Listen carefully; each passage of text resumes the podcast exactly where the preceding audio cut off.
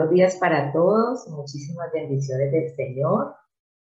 Eh, para mí es un placer estar con ustedes aquí reunidos en esta hora de la mañana, bendiciendo el nombre del Señor. Muchas gracias por la invitación.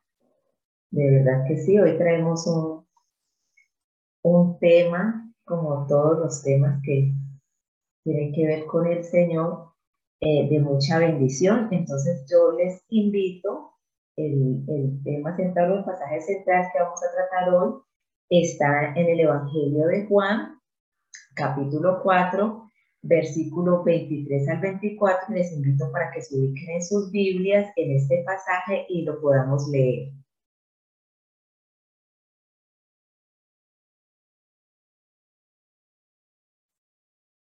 Eh, lo voy a leer en la versión Reina Valera 1960. Dice Juan capítulo 4 versículos 23 al 24 con la autoridad del Padre, del Hijo y del Espíritu Santo. Mas la hora viene, palabra de nuestro Señor Jesucristo.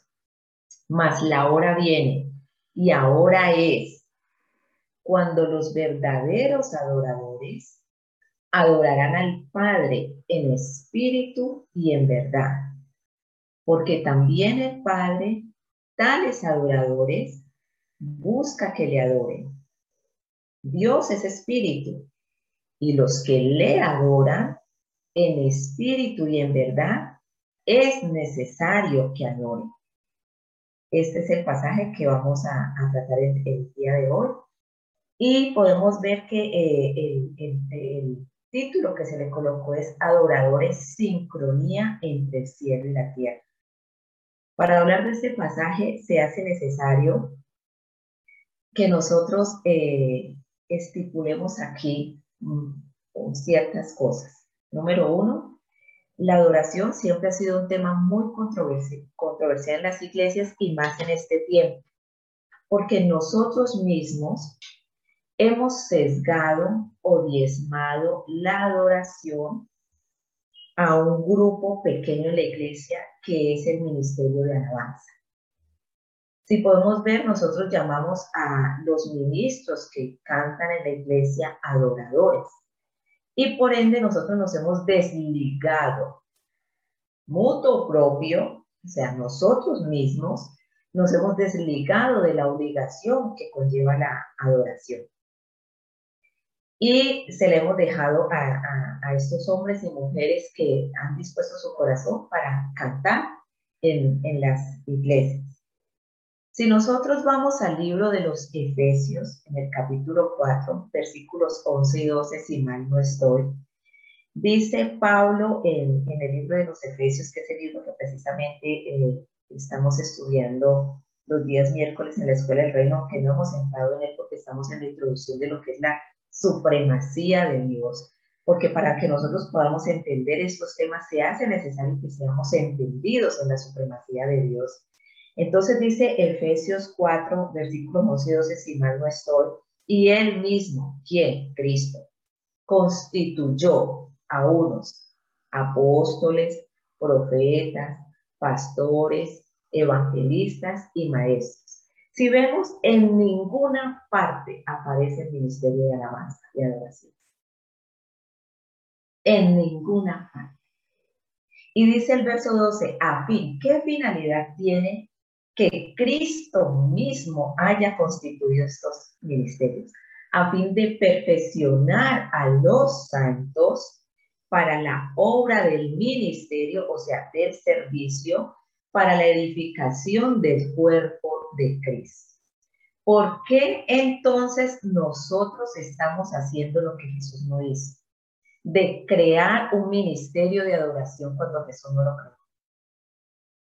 ¿Por qué estamos adjudicando la responsabilidad de la iglesia a un solo grupo?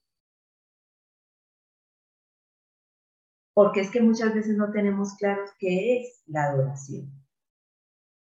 Muchas veces hemos confundido los términos adoración y cantar. Eh, si bien es cierto, los que cantan son adoradores, los que no cantamos también lo somos. Entonces se necesita entender realmente quiénes son estos adoradores que Jesús plasma en Juan 4, 23, 24.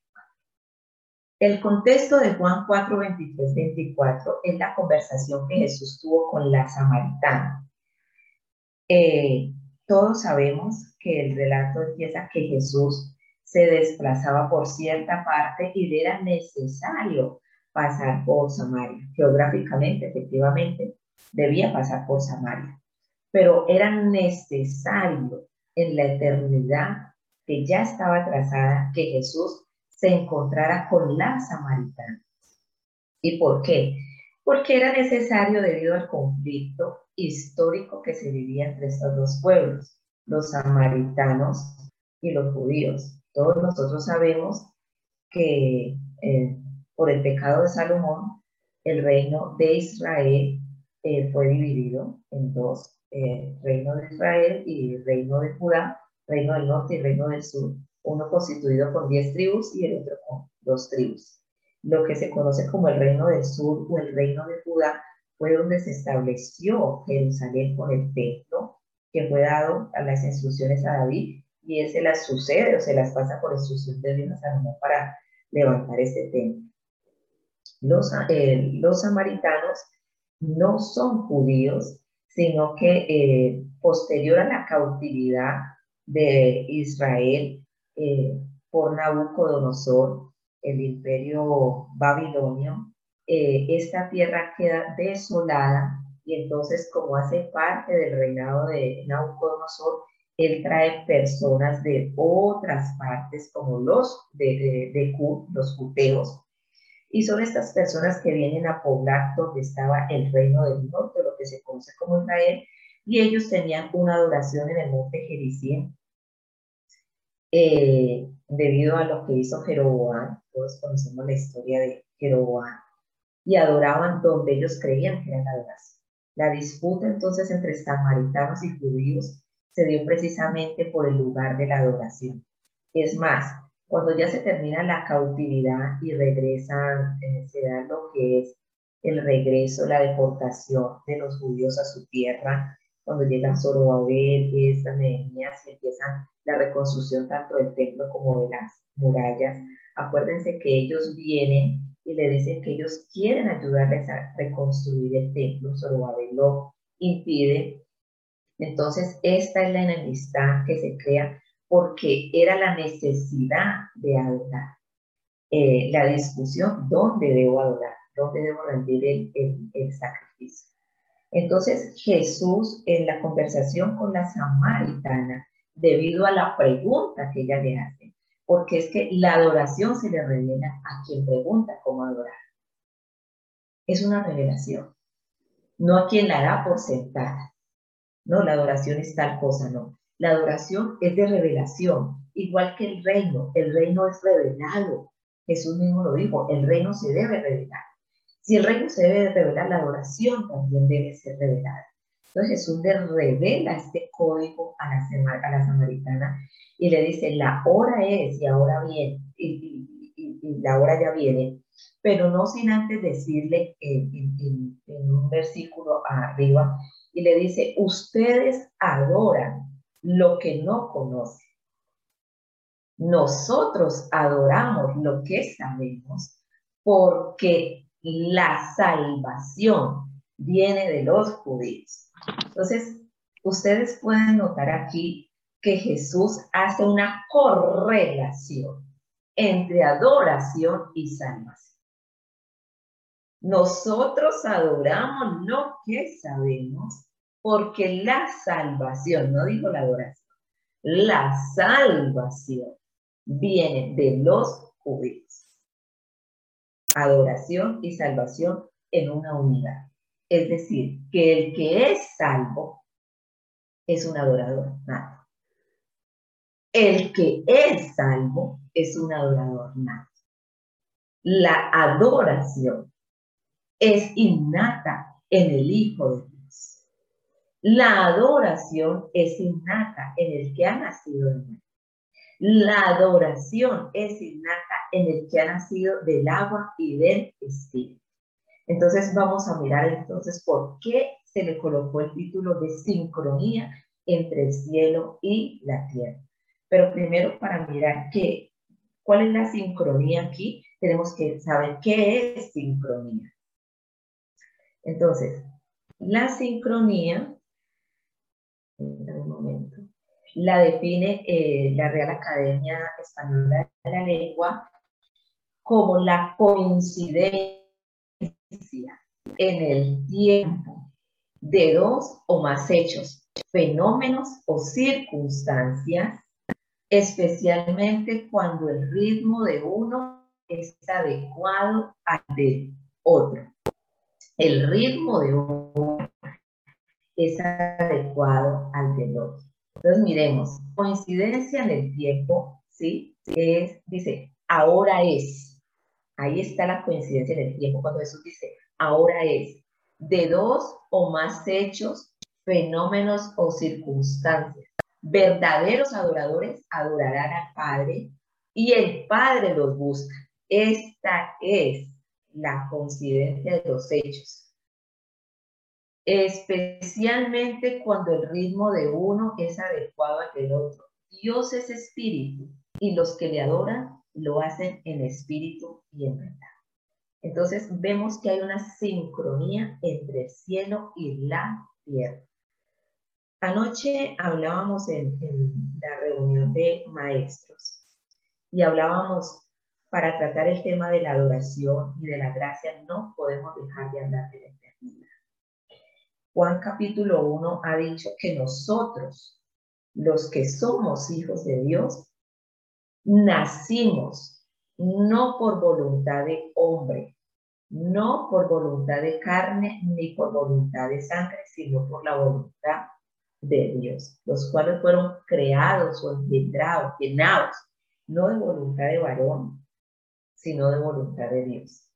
Entonces, el gen que me trae a la vida espiritual y que me trae como hijo de Dios es la voluntad de Dios. Donde se decretó que yo fuera hija de Dios. Hablaba antes de empezar el devocional con la doctora Oceanía y, y otro de los participantes, que la voluntad de Dios para que yo fuera su hija no se dio cuando creó a Adán y Eva, no se dio cuando escogió a Abraham, no se dio cuando escogió la, familia del rey, no se dio cuando escogió a Jacob, no se dio cuando liberó a Israel, no se dio en el Sinaí.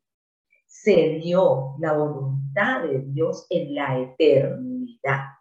Fue en ese momento cuando Dios hizo el decreto de quiénes van a ser sus hijos. ¿Dónde está eso? Pues en el libro de los Efesios, cuando él dice que fuimos escogidos por el puro afecto de su voluntad para ser adoptados hijos suyos, para la alabanza de su gloria, que no es cantar canciones, sino mostrar, exhibir el carácter y las obras del Padre. Porque ahí la palabra alabanza de su gloria no se refiere a canto, se refiere a la exhibición que hacen los hijos de los rasgos característicos del padre. Un hijo siempre se va a parecer al papá y a la mamá. Ahí mismo, cuando en Efesios está diciendo que fuimos escogidos para eso, me está diciendo que yo debo mostrar los rasgos característicos de mi padre. Debo mostrarlo en mi carácter. ¿Sí? Eso es lo que está diciendo. Entonces, Hemos sido escogidos por Dios desde la eternidad. Y cuando hizo esa escogencia de nosotros, Él colocó en nosotros su voluntad. Y la, no hay nada que completarle a esa voluntad de Dios. Lo que nosotros necesitamos es un proceso de transformación, no completar la voluntad de Dios porque ya está completa en nosotros yo le pedí el favor a Ana que me buscara el Salmo 139, 16 en la versión del mensaje, porque ahí nos damos cuenta lo que sucedió en la eternidad. Ahí David nos lo da a conocer qué fue lo que sucedió en, en la eternidad, en el Salmo 139, 16. Y si me pueden hacer el favor de regalármelo en el chat, les agradezco porque está en la versión El mensaje. Dice, como un libro abierto me viste crecer desde la concepción hasta el nacimiento. Todas las etapas de mi vida, no dice de mi concepción, de mi vida, todas las etapas de mi vida se extendieron ante ti. Los días de mi vida, todos preparados. Cuando el Señor nos escogió a nosotros, colocó en nosotros la adoración. El ser humano, cuando Dios lo crea, lo crea precisamente para eso, para adorar. Era la relación perfecta que tenía Adán y Eva con el Señor en el huerto de Edén. Al momento de caer en pecado, inmediatamente esa separación rompe la adoración y por eso entra la idolatría, que es una falsa adoración. Por la necesidad que tiene el ser humano de adorar, porque fue algo que fue colocado por Dios. Entonces, ¿qué restaura la verdadera adoración y saca de mi vida lo que es la idolatría? La comunión nuevamente con el Padre mediante la reconciliación que se dio con Cristo Jesús en la cruz del Calvario. Entonces, en la genética y en el ADN del Hijo de Dios está la adoración. No es cuestión de ministerios, no es cuestión de un solo grupo, no es una selección de personas dentro de Cristo. Es que todos los que conformamos el cuerpo de Cristo es decir, todos los que somos miembros del cuerpo de Cristo somos adoradores. Ahora, si estamos hablando de que la voluntad de Dios se decretó en la eternidad y que Él cuando me escogió a mí, puso su gen en mí y puso la adoración genuina en mí, ¿cómo entonces esto estuvo dormido en mí o quieto en mí durante tanto tiempo, porque no estaba en ese tiempo la sazón de Dios o el tiempo establecido por Dios para que se diera. Entonces ahí es donde entran las palabras que podemos ver como controversiales o que tienen una contradicción en Jesús cuando habla en Juan 4, 23, 24. Dice, más la hora viene. Cuando a mí me dicen que la hora viene, es futuro para mí. Y ahora es, para mí es presente. Para mí hay una contradicción. No sé ustedes, pero si nos detenemos y lo miramos, podemos decir, ¿cómo así? Viene una hora, pero que ya es. O es una cosa o es la otra. Porque sí funciona nuestra mente. O por lo menos la mía que es tan cuadriculada, funciona así. A mí no me pueden decir que viene una hora, pero que ya es porque lo uno excluye al otro. Entonces, ¿qué quiso decir Jesús cuando le dijo a la samaritana, la hora viene? ¿Sí?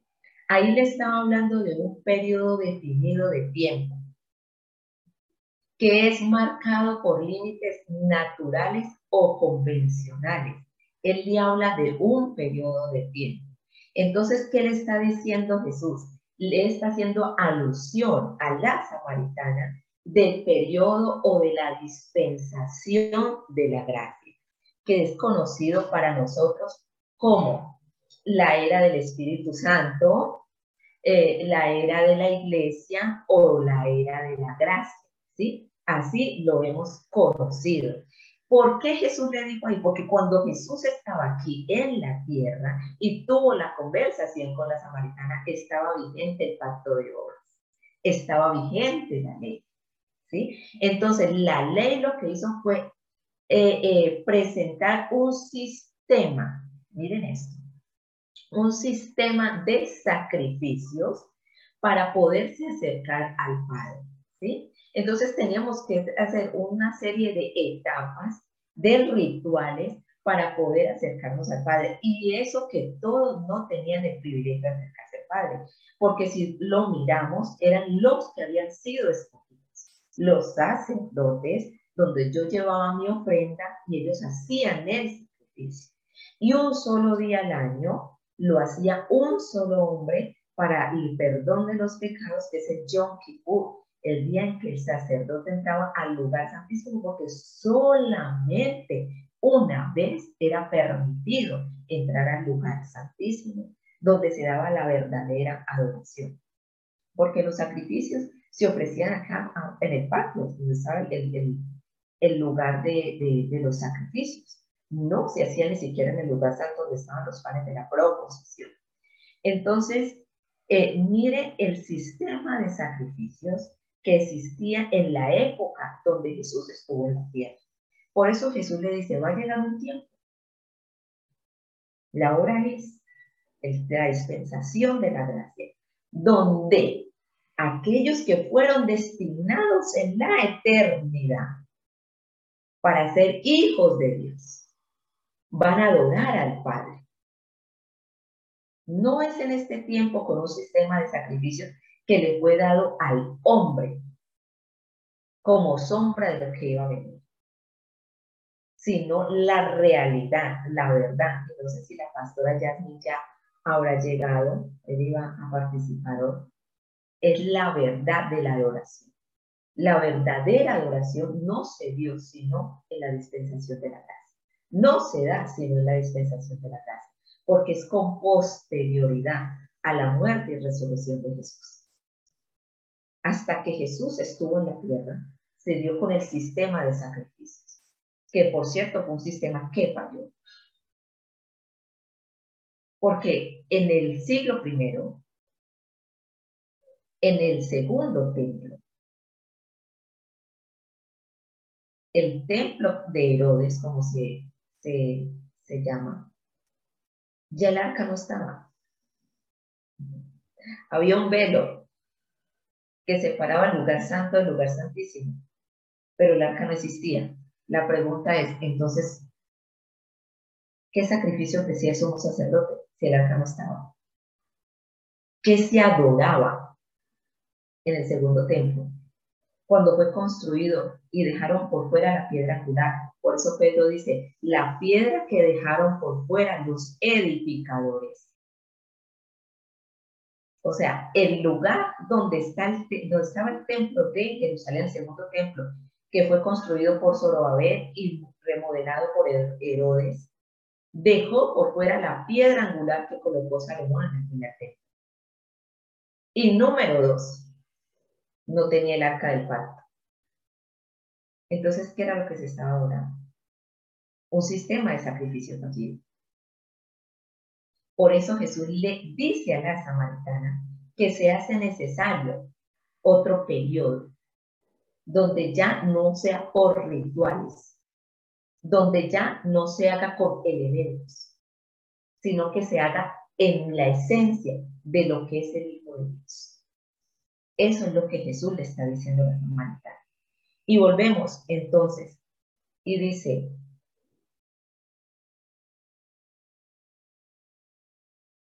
la, más la hora viene, ¿sí? La hora viene, ¿sí? La hora viene que habla de, la dispensación de la gracia, dice, y ahora es, es decir, a partir de ahora. A partir de ahora, hace un contraste con el pasado, que viene siendo los diferentes pactos que el Señor celebró con el hombre para revelarle su, su, su, voluntad, ¿sí? y entonces hace la transición que se da del pacto de ley obras al pacto de gracia. ¿Por qué? Porque el pacto de ley, como lo dije, se basaba en obras, el pacto de gracia no. Entonces la adoración que se rendía anteriormente se basaba en obras que hacían los hombres. Ya no. Recordémonos que el sumo sacerdote llevaba un vestido, lleva un incienso, había que matar un animal, había que matar otro al desierto. Eh, eh, era un sistema de prohibiciones establecidas y entonces de acuerdo a eso era que el hombre debía orar para agradar a Dios. Entonces Jesús le está diciendo, ya va a haber una transición, ya va a haber una transición. Entonces, eh, ahora es, es precisamente la transición que iba a haber, la introducción que íbamos a tener al pacto de gracia. ¿Sí? Y esto lo dice Jesús con base en lo que Jeremías 31, el profeta Jeremías 31, 33 al 34 lo dice.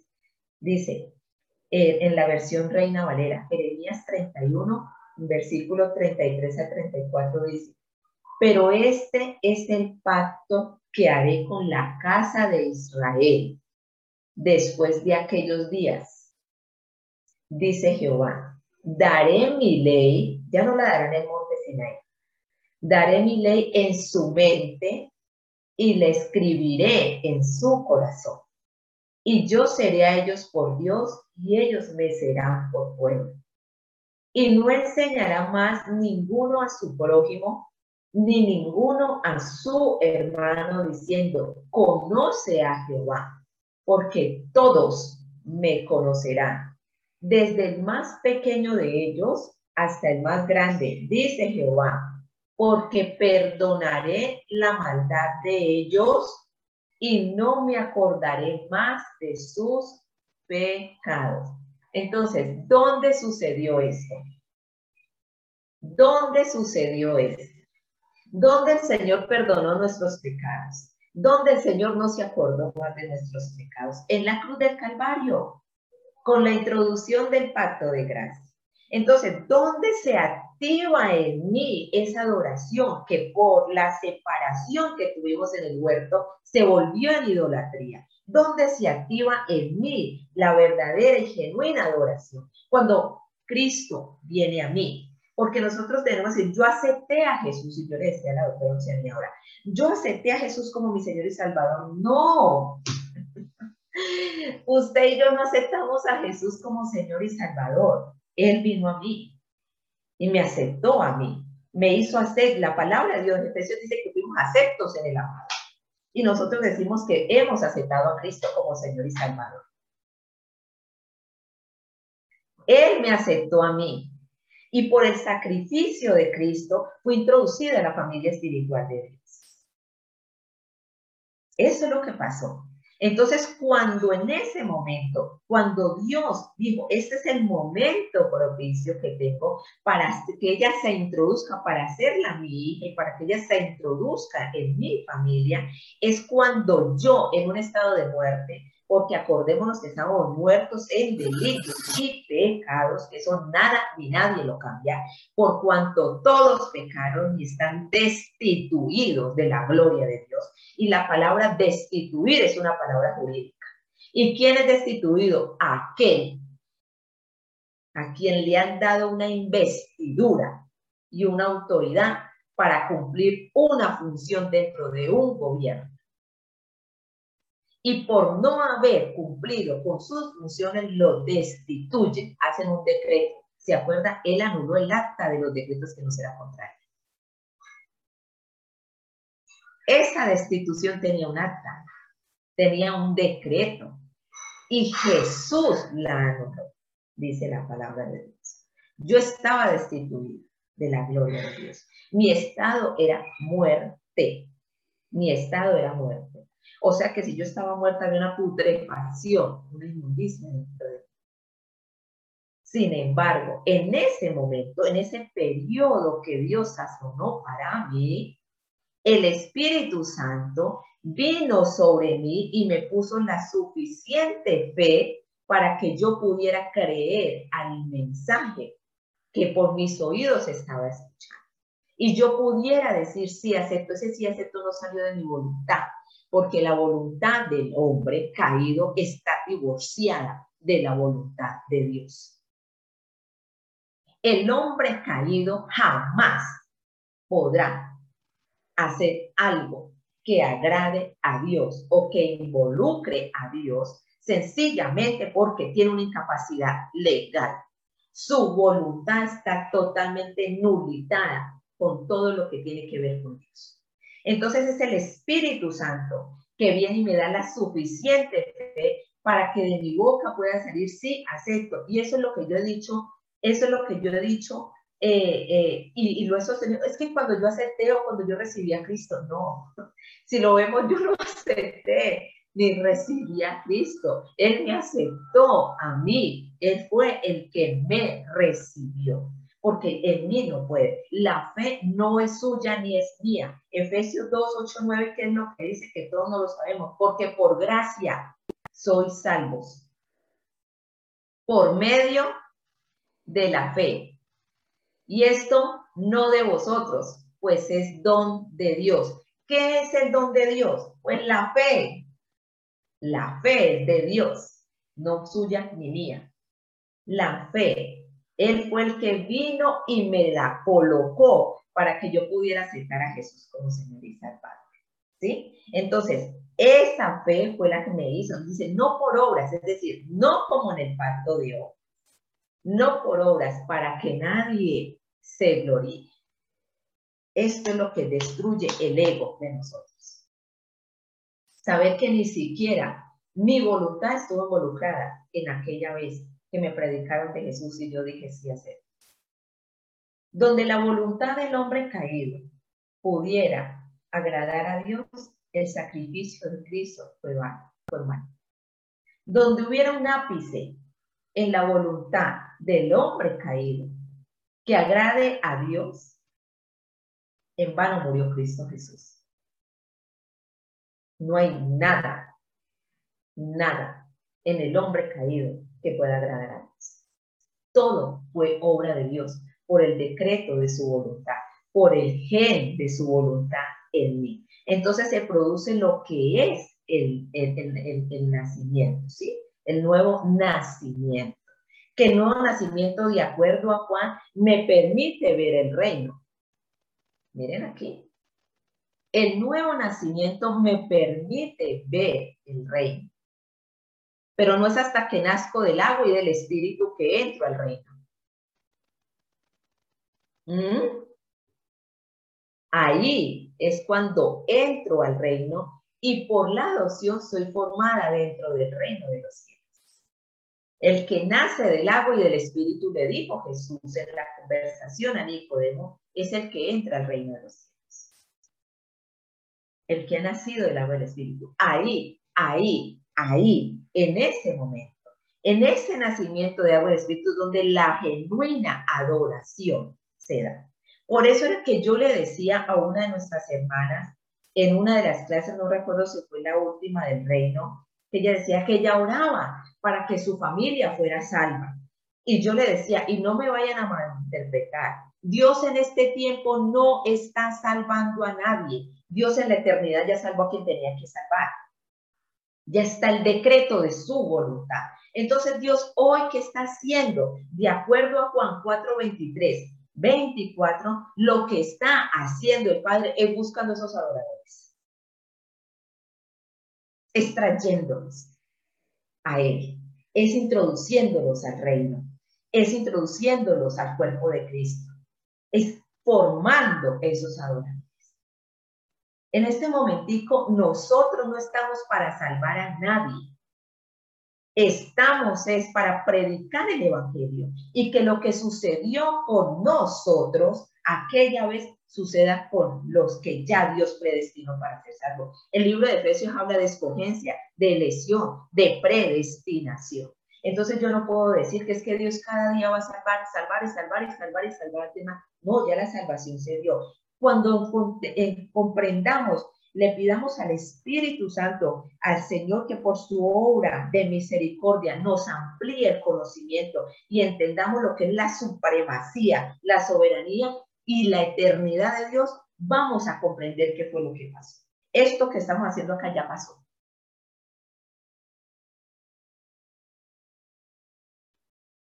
Esto que estamos haciendo acá ya pasó. Entonces ahí cuando nace del agua y del espíritu aquel quien ha sido recibido en Cristo Jesús, es cuando la verdadera y genuina adoración nace en el cristiano. Eso es lo que sucede. Hola, pastora Jasmine, bendiciones del Señor, ya le había preguntado.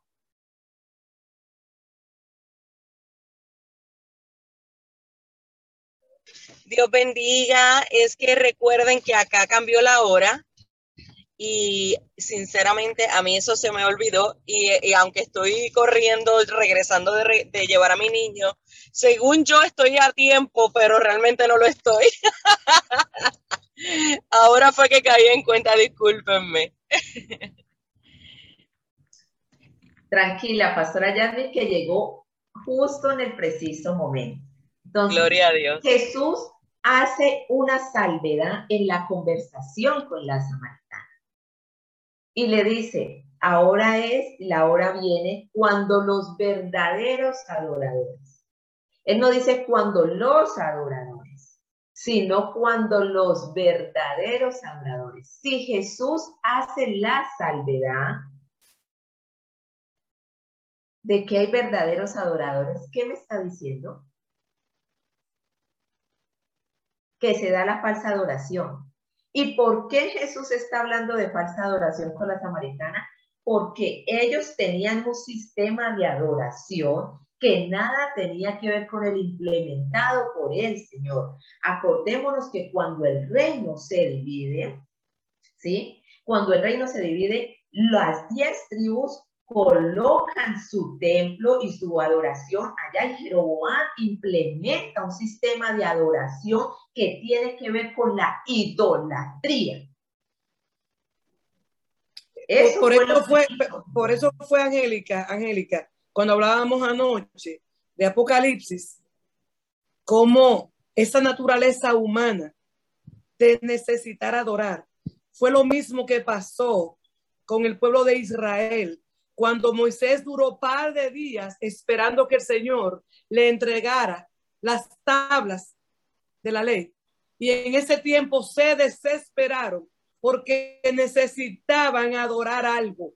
Y es cuando Aarón cae también en esa misma situación y les permite a ellos levantar una, una, una, un, una imagen de oro, un becerro y entonces Moisés, que no está viendo lo que Jehová estaba viendo, cuando él se molestó, cuando vio al pueblo adorando, cuando Moisés pide, ay, por favor, eh, eh, no, me no los quite. Cuando él baja, él se indigna de ver lo que el pueblo está viendo bajo, bajo, bajo, bajo el permiso de Aarón. lo mismo fue lo que quiso pasar con Juan, cuando él se deslumbró con el ángel que él se postró a adorar. Y él dice, no, espérate, párate de ahí, que yo también soy un consiervo igual que tú.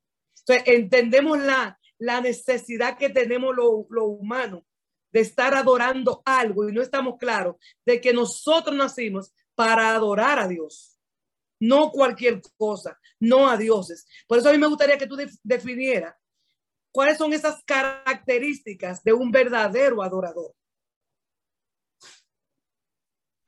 Exacto, para allá vamos. Entonces, Jeroboam introdujo en Israel una falsa adoración porque él impedía que del reino del norte se desplazaran a Jerusalén, que estaba dentro de, del reino del sur, para adorar, impidiendo o prohibiendo lo que Dios ya estaba, ya había establecido como verdadera adoración.